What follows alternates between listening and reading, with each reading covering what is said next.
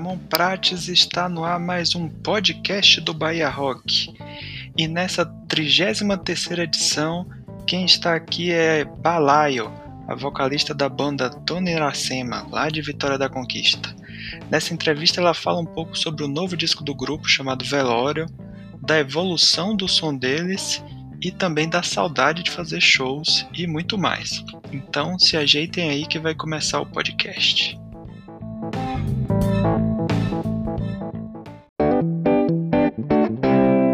Vamos lá, me chamo Balai, sou vocalista da banda baiana Dona Iracema e tô aqui para responder as perguntas. Olá, Balaio, seja bem-vinda ao podcast do Bahia Rock. É, agora em 2021 vocês lançaram o um álbum chamado Velório. Conta pra gente como é que foi a produção do disco no meio da pandemia. Nossa, a produção do Velório foi muito especial pra gente, porque ela foi feita completamente de modo remoto, ou seja, nós não nos encontramos. Tudo foi feito por vias digitais, através de, de, de redes como WhatsApp, Facebook, estavam sempre compartilhando materiais em nossos grupos. E, e mesmo estando à distância, mesmo estando em situação de solo, né, cada pessoa em sua casa, foi um trabalho muito coletivo, porque a cada contribuição, todos os quatro membros da banda podiam colocar as ideias na lupa, todos analisarem juntos, escolherem juntos os melhores caminhos. E isso foi muito legal.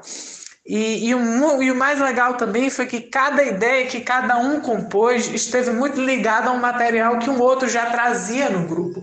Ou seja, é, eu diria, não seria nenhuma mentira, mas eu digo que esse trabalho talvez tenha sido mais coletivo de toda a história da banda. E eu digo, claro, desde que eu entrei na banda, né? Ele foi o mais íntimo, que a gente fez de uma forma assim inacreditável e que nós não acreditávamos que daria tão certo. Bom saber que deu tudo certo. Continuando ainda falando sobre esse disco novo, é, geralmente a morte é um tema de filmes de terror, mas o som e as letras de vocês têm um tom mais de deboche. Como abordar um assunto assim tão complicado, ainda mais durante a pandemia, sem perder essa irreverência? Essa resposta para mim tem três vias.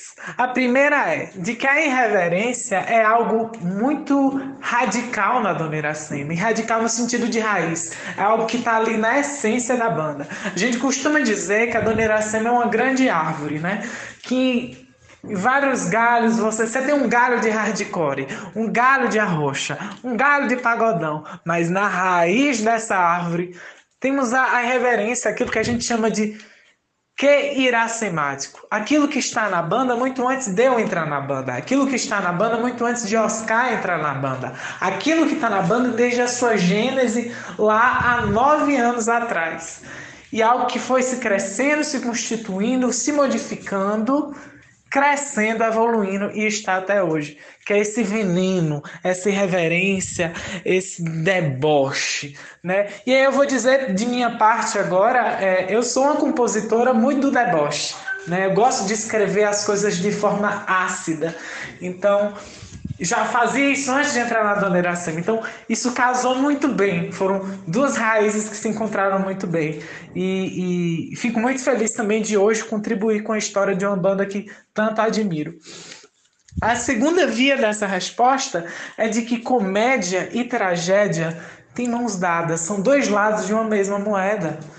A comédia e a tragédia estão muito próximas então, por exemplo, na música estatística, quando eu digo assim, ó, é, que delícia poder ajudar a perícia, nosso tipo é feito para cair, comemorando. Olha, olha, eu estou lidando com a tragédia que é a necropolítica, que é a morte dos corpos trans mas eu tô dizendo, eu tô colocando um, eu tô fazendo como se isso fosse uma caricatura. Eu estou caricaturando um fato.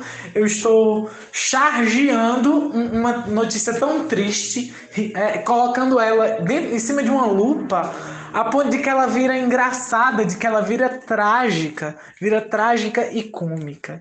Então, é, eu acho que isso vem muito desse, desse lado, né? Ou então pendura pelos ovos, pendura, pendura, pendura pelos ovos, né? É um sentimento de raiva, de pendurar pelos ovos, um, discurso que mata a gente. Só que é uma raiva. Mas dizer pendura pelos ovos é engraçado. É uma, é, é uma raiva que é tão trágica que ela vira cômica. E isso eu acho é, a coisa mais linda do mundo. E terceiro é que. É, e aí. E aí eu vou dizer que, que esse disco a gente costuma dizer que é um ensaio sobre a morte em tempos de pandemia. É, basicamente esse disco é a gente sentindo tudo que, que, que fomos expostos no ano de 2020, nesse primeiro ano de pandemia. Lidamos com a morte em suas várias facetas. Sentimos dor, sentimos angústia, sentimos saudade, sentimos o medo da perda, sentimos a perda, sentimos a solidão. E tudo isso foi pro disco, ou seja, é um disco para chorar, para rir, para se emocionar, para ficar com raiva.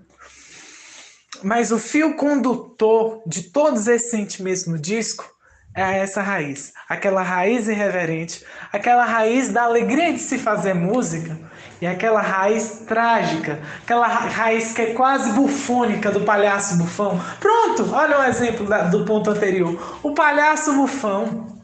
O palhaço bufão, ele, ele é tão, ele é um cômico que está muito mais ligado ao trágico para leigos. Né? Para quem vê o bufão é muito mais trágico. E, e, e, e, e esse disco tem um pouco disso, né? E, mas é, voltando né, para o terceiro ponto que eu estava falando. É, a, a irreverência acabou sendo o fio condutor de todas esse, todos esses sentimentos que sentimos, que são todos sinceros, durante esse primeiro ano de pandemia. É, e diria também que a irreverência foi o que fez a gente conseguir falar sobre também, porque é muito difícil falar sobre dor, muito difícil falar sobre perda, porque a gente, porque dói na gente, dói. E a, a irreverência foi essa essa muleta que nos ajudou a lidar com um período tão difícil das nossas vidas, um período tão difícil para a humanidade e conseguir transformar isso em um trabalho que que tem suas variadas funções sociais, desde informação, desde a denúncia, desde alívio também para quem vai escutar e que ainda está em situação de pandemia. Esse novo disco teve apoio do Estado da Bahia, através da Secretaria da Cultura e da Fundação Cultural do Estado da Bahia, através do programa Aldir Blanc Bahia. Qual a importância desse apoio cultural do Estado para os artistas? Nossa, sem esse apoio cultural não haveria velório. E não haveria, talvez, nem os próximos planos que a gente está pensando agora para o próximo ano, para o próximo semestre. Porque a banda, como nossa maior fonte de renda hoje, para quem está no cenário alternativo, conseguir rentabilizar a música é só através da música ao vivo e através do mesh. Porque banda pequena, de médio, de porte pequeno e médio, é, não recebe por vias residuais das plataformas de áudio e de vídeo. A gente recebe muito pouco, não o suficiente para custear um trabalho caro como é o velório. Né? Afinal, além de disco gravado lá, lá com o André, é um filme. A gente gravou vídeo de todas as canções, ou seja, é, é, olhando para o nosso saldo, para o nosso caixa, é, no meio da pandemia, em dezembro, que foi quando a gente foi começou a articular as questões da gravação, não tinha nada no bolso. Né? Não tínhamos nada, porque a banda não circulou. Tinha toda uma agenda para o ano de 2020 que não aconteceu. Né? Já estava nos nossos planos gravar no final, no, no, no final do ano, início desse ano, mas a gente teria que circular para isso. E aí veio a pandemia. E, e aí, sem, sem o Audiblank não seria possível. Nós, somos, nós temos muita gratidão é, a esse edital, a, ter, a, a, sermos pleiteados, né? porque a gente sabe que tem muita gente que merece também. E repetindo, sem. E é isso, né? Sem o um apoio, um apoio financeiro, sem um apoio financeiro e do Estado mesmo sobre as práticas artísticas nesse estado da pandemia, as coisas não se viabilizam. Porque a gente, principalmente artistas que estão respeitando a pandemia, a gente não tem como é, é circular, a gente tem como rentabilizar nosso trabalho, senão por meio do auxílio. se não por meio de programas, se não por meio de editais, para a gente continuar fazendo arte, continuar levando paz a um povo que tanto sofre. Ainda falando sobre o disco Velório, como que surgiram as participações tanto da banda Dead Fish quanto do músico Armandinho, que é um grande ícone da música baiana? Ai, coisa boa! Isso! Foi um dos pontos mais alegres.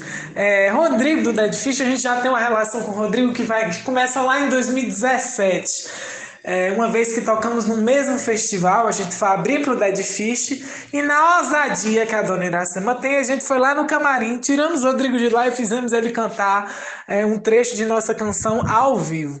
E dali instaurou-se uma amizade muito grande.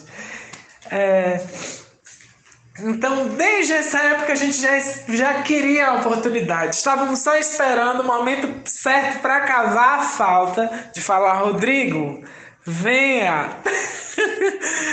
e, mas, como eu costumo dizer, tudo nessa terra acontece na hora certa. E quando estávamos compondo o disco, construindo o disco, não pensamos em primeira instância é, nas participações, porque a gente nem sabia se conseguiria viabilizar a gravação, quanto mais a gravação de uma terceira pessoa numa situação de pandemia. Mas quando ouvimos as canções, escutamos especialmente Plano Funerário, foi unânime. A gente falou, Rodrigo, essa tem que ser Rodrigo. E o mais mágico disso foi que quando a gente mandou as primeiras versões para André T, o nosso querido produtor e pai, é, André T falou Rodrigo. Então até nisso se casou. E não foi diferente. Quando a gente chegou para Rodrigo, Rodrigo, grava com a gente essa canção. Rodrigo falou, mas é claro. Então foi aquela coisa mais linda do mundo. E aí, Rodrigo gravou lá de São Paulo. E foi maravilhoso. Nossa, nossa. E agora, tem duas semanas, três semanas, é, a banda foi convidada a fazer o Festival Suíça Baiana, versão também de live, e Rodrigo veio para cantar com a gente. Além de cantar Plano Funerário, cantamos canções de Dead Fish. Foi um dos momentos mais incríveis da nossa vida e também poder ter esse momento pessoal com o Rodrigo, que a gente não teve nas gravações do disco, a gente teve agora e o que acontece aqui, Rodrigo, pelo menos ao meu entender, é um grande amigo nosso. Nossa, grande amigo. E Armandinho, Ave Maria, Armandinho é incrível, incrível, incrível. Infelizmente a gente não pôde ter a oportunidade de estar com ele no estúdio durante a gravação, por também motivos de pandemia. É, mas o contato que ele teve com a gente através das redes foi tão gostoso, foi tão maravilhoso. Ele é, ele é simpaticíssimo, muito gentil, muito cuidadoso, humilde pra caramba e toca horrores, toca horrores com aquela guitarra dele. Misericórdia, melhor peste desse país. E, e com ele o convite foi feito também. É, a gente já estava pensando Armandinho, né? E a gente só não sabia muito bem onde encontrar essa música e qual, qual música seria para ele. E aí em estúdio a gente sentiu pendura pelos ovos, vai ser uma boa ideia. E o mais interessante foi que a gente pensou assim, ó, pendura pelos ovos começa com axé, né? Mas Armandinho não vai tocar no axé, não. Ele vai tocar no metal, pra gente fazer uma contradição. E ele tocou um progressivo louco na guitarra. Eu sou apaixonada tanto pelo trabalho que ele fez, tanto pelo trabalho que o Rodrigo fez, tanto pelo trabalho de Samilis, que vale a pena aqui destacar minha música Canto Velório. Tanto pelo trabalho de, de, de do, do pessoal do Camurça que cantou Canto Velório com a gente também. É, tanto pelo trabalho de Rejane, que fez vozes também no Canto Velório, tanto pelo próprio trabalho de André, que dessa vez, além de fazer a abertura e os pianos durante o disco, né, que ele sempre faz as, os sintetizadores do disco aqui e lá, mas no Canto Velório ele teve um, um, uma mão muito especial no arranjo da música. E inclusive você pode até escutar um piano, é o piano dele. E ah, nossa a gente já ficou muito feliz com as participações de Balbúrdia, com, dos, com as do Velório a gente chorou. O que você acha que evoluiu no som e nas letras da banda em comparação ao disco anterior, Balbúrdia? Nossa, muita coisa. A começar pelo trabalho em equipe. Né? Na época do Balbúrdia, é... nós estávamos passando por um momento onde só três membros da banda puderam ser ativos na composição do disco, né? Que no caso fui eu, Oscar e Diegão. Né? Nós três compomos o Balbúrdia, em sua maior parte, e numa situação de muito mais correria, né? As rotinas muito intensas e tinha aquilo, era o nosso primeiro disco. Era uma banda que ainda, apesar das grandes vitórias do Balbúrdia e da gente olhar para o Balbúrdia com muito carinho, era o nosso primeiro disco. E a gente tendo que se virar com um, um, um, um disco é totalmente diferente do que se virar com um EP, né? Mas foi incrível. Mas o que eu diria de diferença é isso, como já disse, essa questão da, do grupo, é que com a entrada de Pablo, a gente teve um quarto membro muito ativo nas composições e muito ativo no grupo. E isso foi poderosíssimo. E o mais engraçado, né? Como já disse, inclusive, lá na primeira pergunta, estávamos em situação remota, mas muito unidos. A banda estava muito unida e isso, evidentemente, culmina num trabalho muito mais poderoso. É como eu sempre digo, um trabalho artístico que ele é feito em grupo, ele tem um poder imensurável. A arte é feita para se fazer em dois. Né? Também Lini fala, né? Porque eu sou, eu sou impar. Não cheguei, não cheguei sozinho. A gente não chegou sozinho nessa terra. Então, quando a gente faz em comunhão, quando a gente faz em, em na, na, quando a gente faz nessa soma, o resultado é sempre maior. E a primeira coisa que evoluiu foi esse trabalho em grupo, o que resultou para mim num trabalho muito mais conciso, num trabalho muito mais arrochado. Eu gostei muito mais. É, acredito também que outra coisa que evoluiu foi isso. O Balbúrdia é muito diferente dos trabalhos anteriores. Né? A gente tinha aí quatro EPs, quatro EPs com várias mudanças de membros e que tinha uma assinatura que vinha caminhando para uma coisa nova. No Balbúrdia a gente botou a mão na mesa e falou: Aqui temos um nível. Vamos começar daqui e a banda agora significa a partir disso aqui. Então a gente estabeleceu uma, uma nova cara. No velório a gente maquiou essa cara. Nós evoluímos ainda mais o trabalho que se iniciou no Balbúrdia.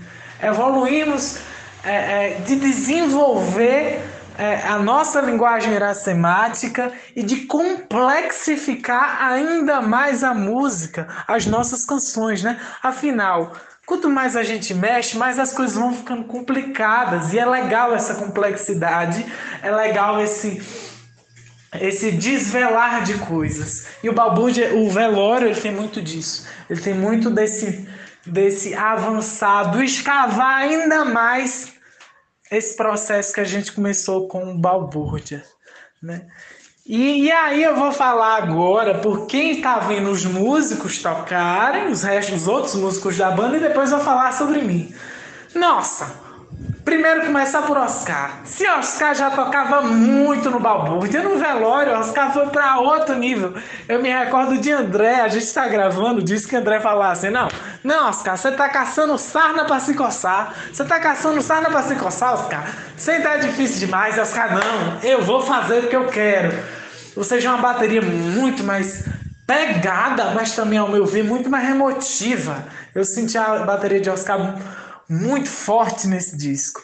Depois o baixo, ah, Maria, o baixo é aquela, é aquela língua que lambe o ouvido da gente toda vez que a gente escuta o som da Dona Iracema e dessa vez não foi diferente. E eu diria que existe uma evolução muito grande na timbragem de Diegão. Diegão está cada vez mais dominando o seu timbre e, e colocando o timbre dele no cerne, no centro dessa banda. E eu tô adorando, porque Diegão toca muito e foi incrível. Porque houve muita dedicação na parte dele, a ponto dele gravar os baixos todos desse disco numa manhã. Ele até brinca. Parece que eu gravei com vontade de cagar, correndo. Mas não, isso é porque ele estava tão íntimo com as canções que deu isso. Terceiro ponto é a evolução nas guitarras. Afinal, agora a gente tem um guitarrista ativo na banda, porque, por exemplo, as guitarras do Balbúrdia, eu compus 70% das guitarras do Balbúrdia num violão, porque eu não toco guitarra.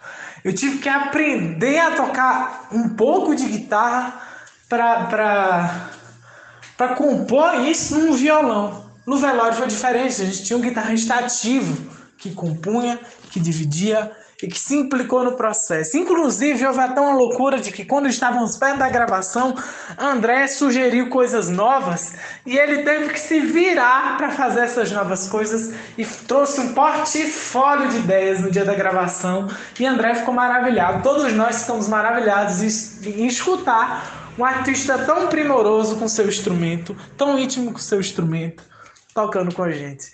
Então, Pablo trouxe as guitarras para o novo nível. É, em relação à minha voz, aí eu vou ser suspeita de falar. Mas é, eu sinto que o Balbúrdia foi um salto muito grande para minha voz é, e colocou minha voz num outro lugar. Ou seja, eu tinha muito que fazer nesse disco para chegar no patamar do Balbúrdia. Mas o que aconteceu? Tivemos a pandemia. Isso me deixou um pouco fora de forma. De primeiro momento fiquei triste. Ai meu Deus, perdi minha voz de segundo momento, entendi que agora minha voz estava num novo lugar e experienciei com liberdade esses novos, esses novos lugares. O feedback que tenho recebido do povo é de que minha voz está muito mais solta, muito mais plural no disco. Eu faço muito mais vozes do que eu faço no Balbúrdia e aquilo que eu fazia no Balbúrdia eu faço ainda. E, e eu tenho gostado muito desse feedback do povo, porque especialmente na voz é um trabalho que hoje eu me orgulho muito de ter feito, que é o Velório. Né? Sem falar também na canção Canto Velório, que foi a, talvez a música mais emocionante de se gravar no estúdio. Aquele choro não é de mentira, aquele choro é de verdade. Eu chorei cantando e todo mundo que estava no estúdio estava chorando.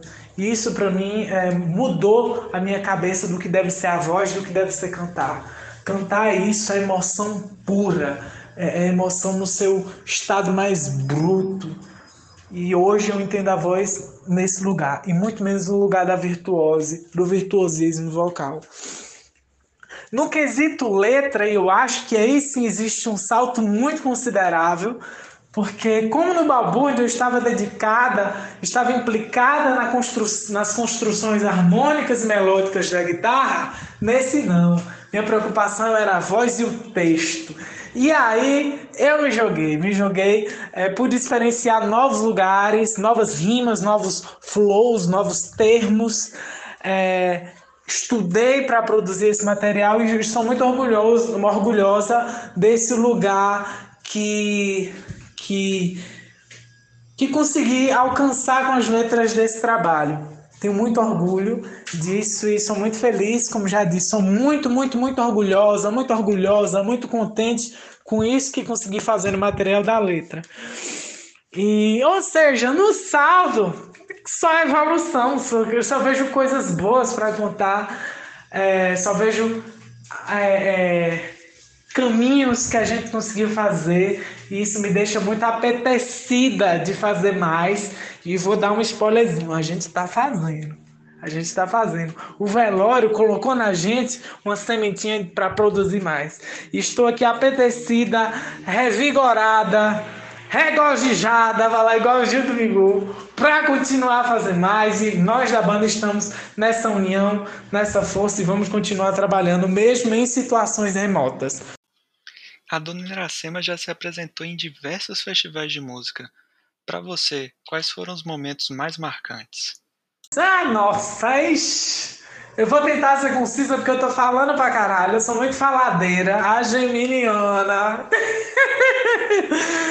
Mas eu vou citar, né? Digamos, o, a gente não pode deixar de falar o Feira Noise 2018, que foi um momento muito marcante pra gente.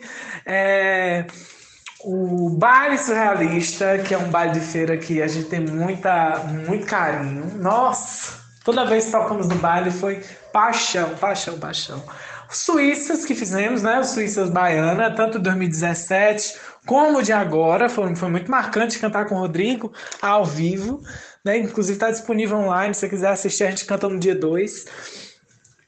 É, o palco do rock, que foi nosso penúltimo show antes da pandemia. Nossa, talvez seja o maior público que a banda tenha tocado desde que eu entrei na banda, desde que eu e Oscar estamos na banda, né? eu não vou falar desde que Pablo entrou na banda, porque foi o primeiro show com Pablo. Lá no Palco do Rock. Nossa, até hoje a gente recebe carinho do pessoal do Palco do Rock. Essa semana temos, numa live com o pessoal. Ai, nossa, não, quanto festival. Esses aqui foram os que pulularam na minha cabeça, mas tem muita história legal, é, muita coisa que a gente já passou, tanto em Salvador quanto é, em São Paulo, quanto em feira, quanto aqui em Conquista, muita história legal para contar. Aproveitando que a gente está falando de shows, como é que tá a saudade de voltar a tocar ao vivo? Ah, eu não estou aguentando mais. Eu estou para subir nas paredes.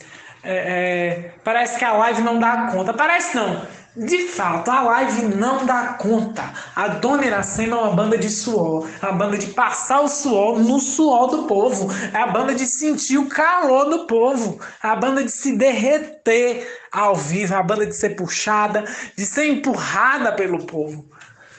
Vocês, iracemáticos, vocês têm que entender uma coisa: vocês são a gasolina dessa banda. Vocês são o querosene dessa banda. O diesel. Sem vocês, parece que tudo fica mais xoxo, que insosso, tudo fica fraquinho. E é isso. Por mais que. É, quando a gente sobe para cantar uma live, é certo. Eu já sei no meu coração de que ali não é uma pessoa filmando são os olhos de todos vocês olhando para a gente, de todos vocês olhando para a gente. E aí eu me dedico com todo carinho, nós nos dedicamos com todo carinho e emoção para entregar um trabalho é, é, que esteja no mínimo à altura do que vocês merecem. Mas a verdade é que não ter o feedback de vocês ali, no momento, no ato, faz toda a diferença. Faz toda a diferença olhar para a cara de vocês. Faz toda a diferença amar vocês de pertinho. Então faz muita diferença e a gente sente muita falta. Afinal, quer ver? Ó, a própria música Bota para Bater do nosso disco Velório, ela fala disso. Ela tá chamando vocês, gente, bota para bater esse peso morto que é o nosso coração em tempos de pandemia bota para bater, a sete palmas do palco, ouvindo do alto. Olha, você fala sobre isso, sobre essa situação de show que não existe nesses momentos, né? E então já vá daí escutando bote para bater, para você se preparar para botar nosso coração para bater, viu? Mamãe aqui tá doida para deixar meu coração bater por vocês. Ansiosa, ansiosíssima para encontrar vocês. Dar um beijo em todo mundo, falar depois do show, que é um dos momentos mais prediletos da minha vida, encontrar vocês depois do show. A banda toda tá sedenta e mas é isso. Temos que respeitar a ciência, temos que respeitar as informações com evidência. Temos que é, obedecer às ordens agora de isolamento social, manter a máscara manter os cuidados, para que quando a gente volte, a gente volte com responsabilidade, porque a dona Iracema também é isso, é responsabilidade. Balaio, muito obrigado pela entrevista. Aproveite agora e deixe uma mensagem de encerramento para os ouvintes do podcast.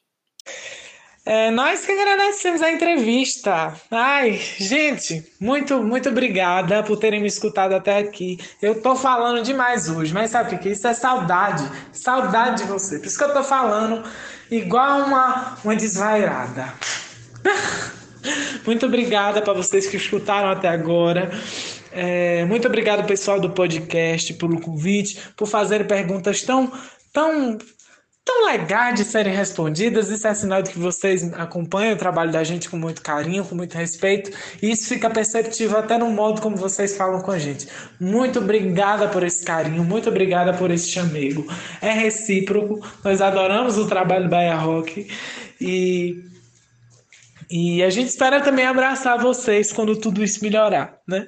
Gente, um, um beijo, um cheiro e um queijo, que é como eu costumo falar no final de todo show, né? Um beijo, um cheiro e um queijo. É, que a paz esteja com vocês e se cuidem, por favor, se cuidem, que o vírus ainda não acabou, a pandemia ainda não acabou. A gente tem que se manter é, com responsabilidade, com cuidado e com pensamento coletivo. Então, gente, vamos manter esse isolado. Se for estar no lugar de, de aglomeração, né?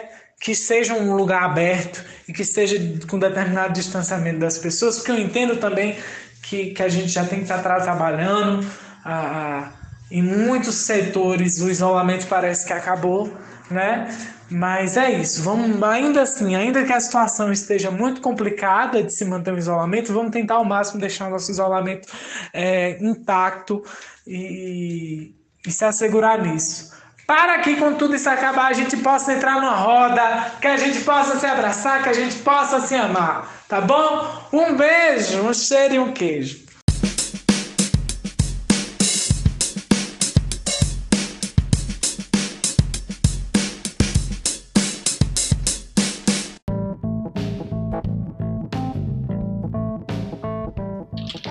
Chegamos ao fim de mais uma edição do podcast do Bahia Rock.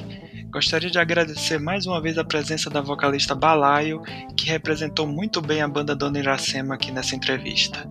Então, parafraseando ela, um beijo, um cheiro e um queijo também para os ouvintes e até o próximo programa. Um abraço.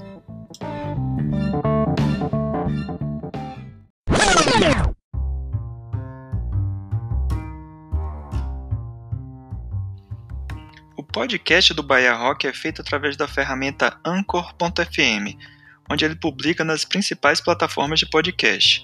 E é nele também que nós fazemos a edição do programa.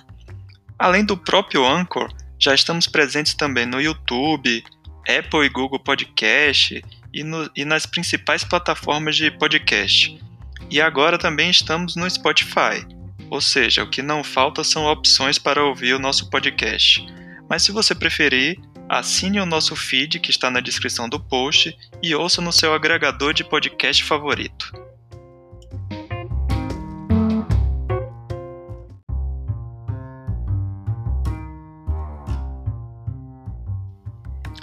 Continue acessando bahiarock.com.br para ficar ligado nos eventos que vão ocorrer na Bahia, com a agenda completa e também conferir as bandas cadastradas, além das novidades do site. Se você tem uma banda, não deixe de cadastrá-la no site. E também, se você é produtor e quer divulgar o seu evento, cadastre-o lá na agenda do nosso site. E também fique ligado nas nossas redes sociais. É no Twitter é o arroba Bahia Rock, no Facebook e no Instagram é site. E Caso queiram mandar um e-mail, o nosso e-mail de contato é bahiarock@bahiarock.com.br. Então, mandem sugestões, comentários, críticas e até o próximo programa. Valeu!